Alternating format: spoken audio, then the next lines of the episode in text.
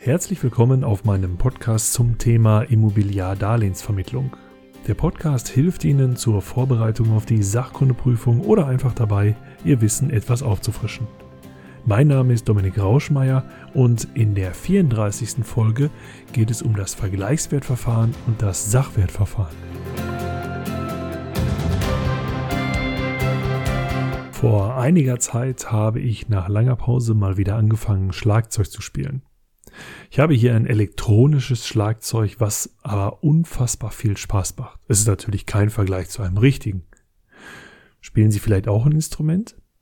Zu den beliebtesten Freizeitbeschäftigungen der Deutschen zählt übrigens neben der Gartenarbeit auf Platz 1 das Shopping und das zum Essen ausgehen. Welches Hobby haben Sie? Viele Menschen geben für ihr Hobby mehr oder weniger viel Geld aus. Und wenn ich mich im Internet mal schlau mache, wie teuer ein richtiges, also ein akustisches Schlagzeug ist, habe ich viele Angebote und kann vergleichen. Vergleichen ist dabei natürlich ein tolles Stichwort. Auch im Immobilienbereich kann ich, wenn es um den Wert einer Immobilie geht, vergleichen. Und das mit dem sogenannten Vergleichswertverfahren. Das Vergleichswertverfahren ist eines von drei wichtigen Verfahren neben dem Sach- oder Substanzwertverfahren und dem Ertragswertverfahren, um den Wert einer Immobilie zu ermitteln. Das Vergleichswertverfahren selbst ist in der Immobilienwertermittlungsverordnung geregelt. Und es wird in der Regel immer dann angewandt, wenn ich eine genügende Zahl von vergleichbaren Immobilien habe dann schaut man sich im Grunde genommen die Kaufpreise dieser vergleichbaren Immobilie an und kann daraus natürlich auch Rückschlüsse auf den Kaufpreis der jetzt zu bewertenden Immobilie ziehen. Die große Herausforderung ist es eigentlich, vergleichbare Immobilien, vergleichbare Objekte zu finden. Deswegen wird das Vergleichswertverfahren fast immer angewandt bei unbebauten Grundstücken weil ich da ja über den Bodenrichtwert schon eine Vergleichbarkeit habe. Andererseits kann ich so ein Vergleichswertverfahren natürlich auch ansetzen, solchen Immobilien, wo viele Wohnungen mit gleichem Schnitt vorhanden sind. Dann kommt es in der Regel nur noch darauf an, in welcher Höhe liegt diese Wohnung eigentlich. Ist ein Aufzug vorhanden oder nicht? Welchen Ausblick habe ich? Oder in welche Richtung zeigt der Balkon? Sind die Immobilien, die verglichen werden mit dem Objekt, worum es jetzt geht, nicht unbedingt in einem Gebäude, dann wird ein sogenannter indirekter Ansatz gefahren. Das bedeutet, ich betreibe eine sogenannte Marktrecherche und guckt mir die regionalen Verkaufspreise vergleichbarer Immobilien an. Das ist natürlich schwer genug. Hinzu kommen noch solche Merkmale wie Infrastruktur, Einwohner, wo liegt überhaupt dieses Objekt und natürlich sowas wie Ausstattung und subjektiver Eindruck. Innerhalb dieser sogenannten Vergleichsmerkmale gibt es natürlich Spannen, die ich dann entsprechend umrechnen kann, um so auf einen vergleichbaren Wert zu kommen. Etwas anders geht man beim sogenannten Sachwertverfahren oder auch Substanzwertverfahren vor. Vom Grundsatz her gucke ich mir zwei Dinge an. Einmal den Bodenwert, das wird übrigens im Ertragswertverfahren dann genauso sein, und zum anderen die Bausubstanz. Ich bewerte also, wie teuer ist eigentlich der gesamte Boden, das Grundstück und wie teuer sind eigentlich die Steine und wie teuer ist das Holz, mit dem ich dieses Objekt mal gebaut habe. Zu dem zweiten Teil kommen natürlich auch die Herstellungskosten für die Außenanlage, wenn dort zum Beispiel Garagen oder Carports stehen oder besondere Wege angelegt werden. Wie der Bodenwert ermittelt wird, wissen wir ja bereits. Grundstücksgröße mal Bodenrichtwert. Bodenrichtwert gibt ja immer den Preis pro Quadratmeter an und das ist dann relativ einfach auszurechnen. Beim Gebäudewert wird's im Grunde genommen folgendermaßen gemacht. Ich gucke mir an, wie teuer wäre es, wenn ich dieses Gebäude heute herstellen würde, also komplett neu, und ziehe dann die Minderung aufgrund des Alters des Gebäudes wieder ab.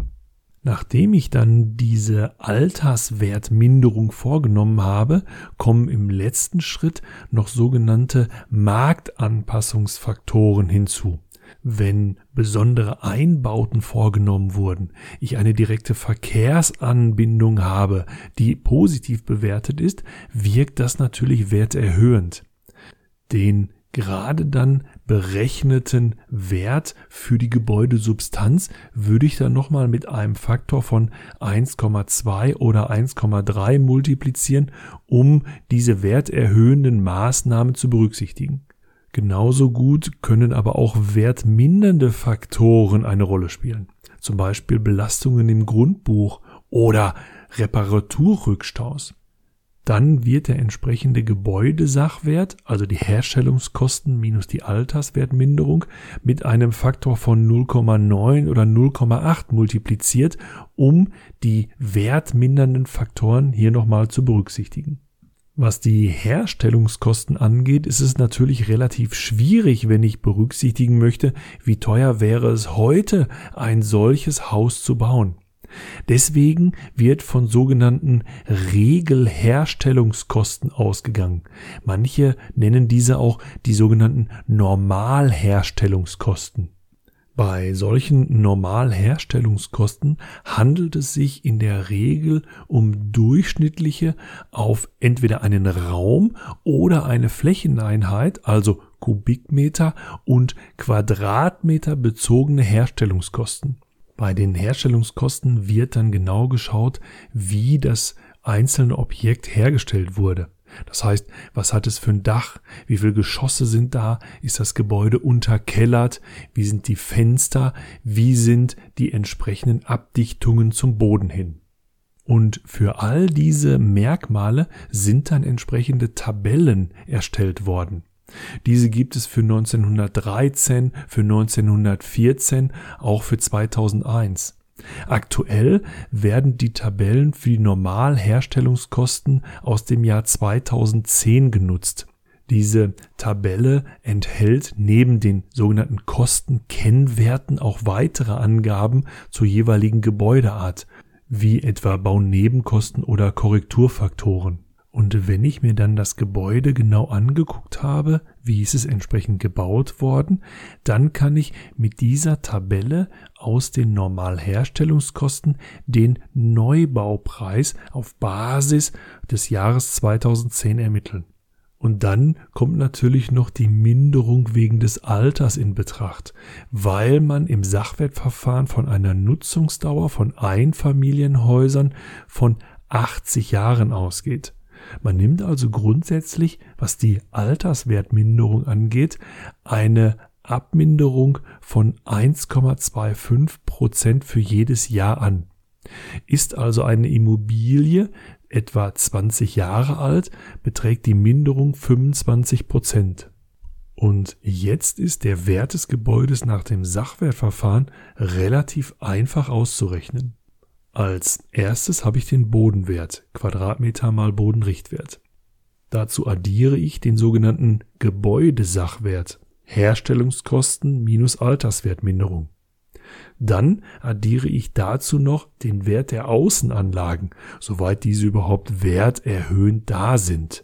Ein leichter Garten mit einem bisschen Rasen und einem kleinen Buchsbaum wird da nicht groß ins Gewicht fallen. Und die Summe aus Bodenwert, Gebäude, Sachwert und Außenanlagen, die multipliziere ich dann mit dem sogenannten Marktanpassungsfaktor.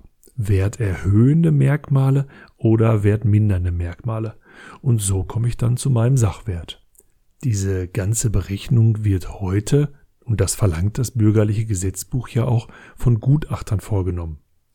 So in den Jahren 1980, 1990 war es tatsächlich noch so, dass Banker, die in den entsprechenden Immobilienabteilungen gearbeitet haben, mit so kleinen Heften losgezogen sind und das Sachwertverfahren selbst durchgeführt haben.